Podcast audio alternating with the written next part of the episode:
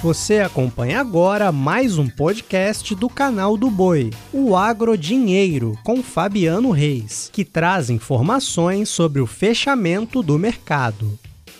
Olá, amigos do podcast Agro Dinheiro. Começamos a edição desta segunda-feira, 18 de abril, uma segunda-feira de fortes altas em Chicago, que eu começo a falar a partir de agora. E olha só, a bolsa de Chicago fechou numa alta realmente muito forte nesta segunda-feira para o mercado do milho.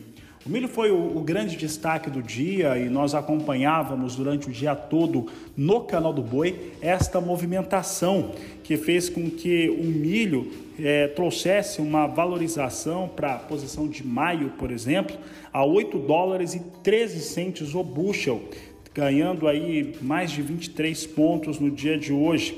Julho fechou a 8 dólares e 7 centos o bushel, setembro 7 dólares e 66 centos o bushel, enquanto que dezembro fechou a 7 dólares e 49 centos o bushel.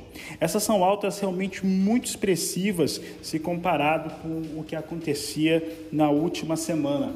E para falar a verdade, esses são os números mais altos para milho em Chicago desde 2012. Os números realmente muito expressivos para o milho, mostrando uma negociação bem mais elementar, mais firme e que extrapola a questão da demanda. E está muito ligada também aos, aos medos, aos significados do mercado no momento. Um deles está relacionado, claro, sempre à guerra da Rússia a Rússia invadindo a Ucrânia, essa situação, a Ucrânia meio que sai do mercado e não há mais dúvidas sobre isso.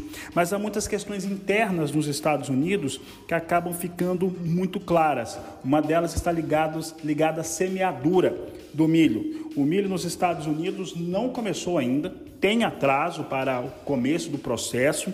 O clima é muito seco pelo segundo ano consecutivo e é muito provável que o produtor norte-americano migre, né? Que teve aqueles números lá no final do mês de março dizendo que iria plantar uma área maior de soja do que de milho.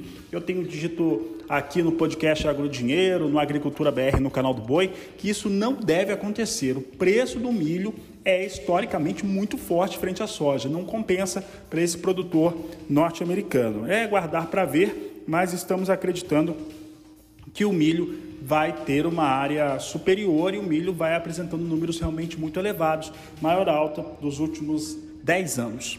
E essas altas elas seguem e os preços da soja também foram muito bons no dia de hoje, nesta segunda-feira.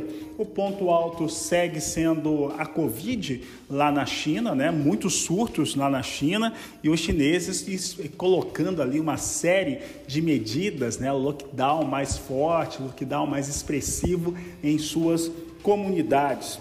Também tivemos aí números relacionados a processamento de soja nos Estados Unidos, com números elevados que foram divulgados no fechamento da última semana. E o que vale quando falo de clima nos Estados Unidos para o milho, vale para a soja. Então, ainda as áreas sem condições de semeadura.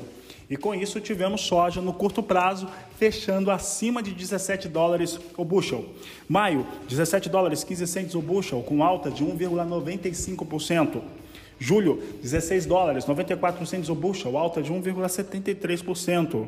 Agosto, 16 dólares 47 centos mais 6 o bushel, com alta de 1,43%.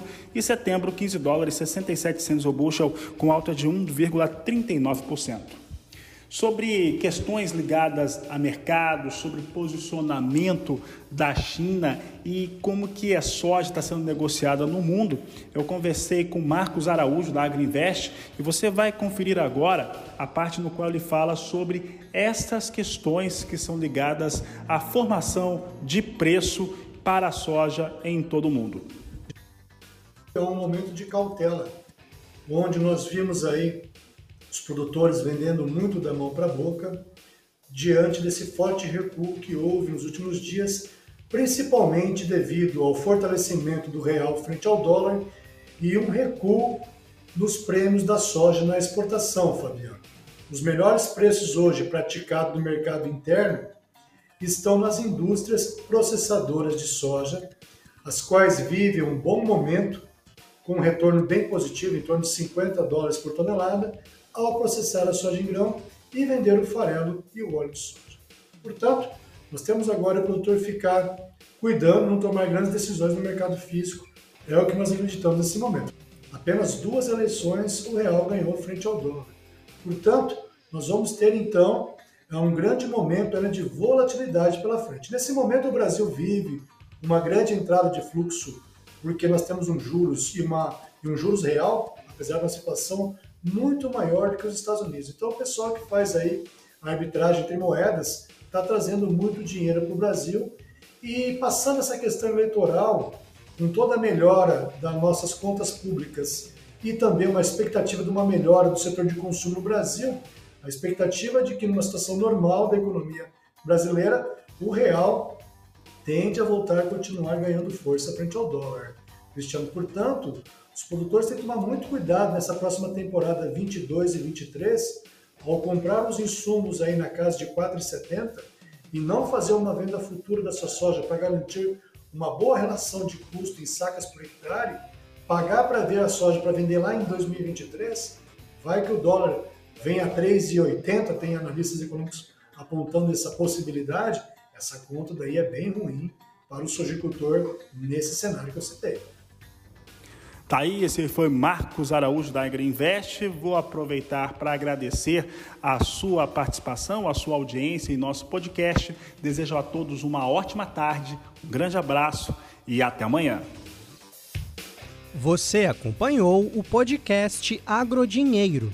Para mais informações, acesse o nosso portal sba1.com. Até a próxima!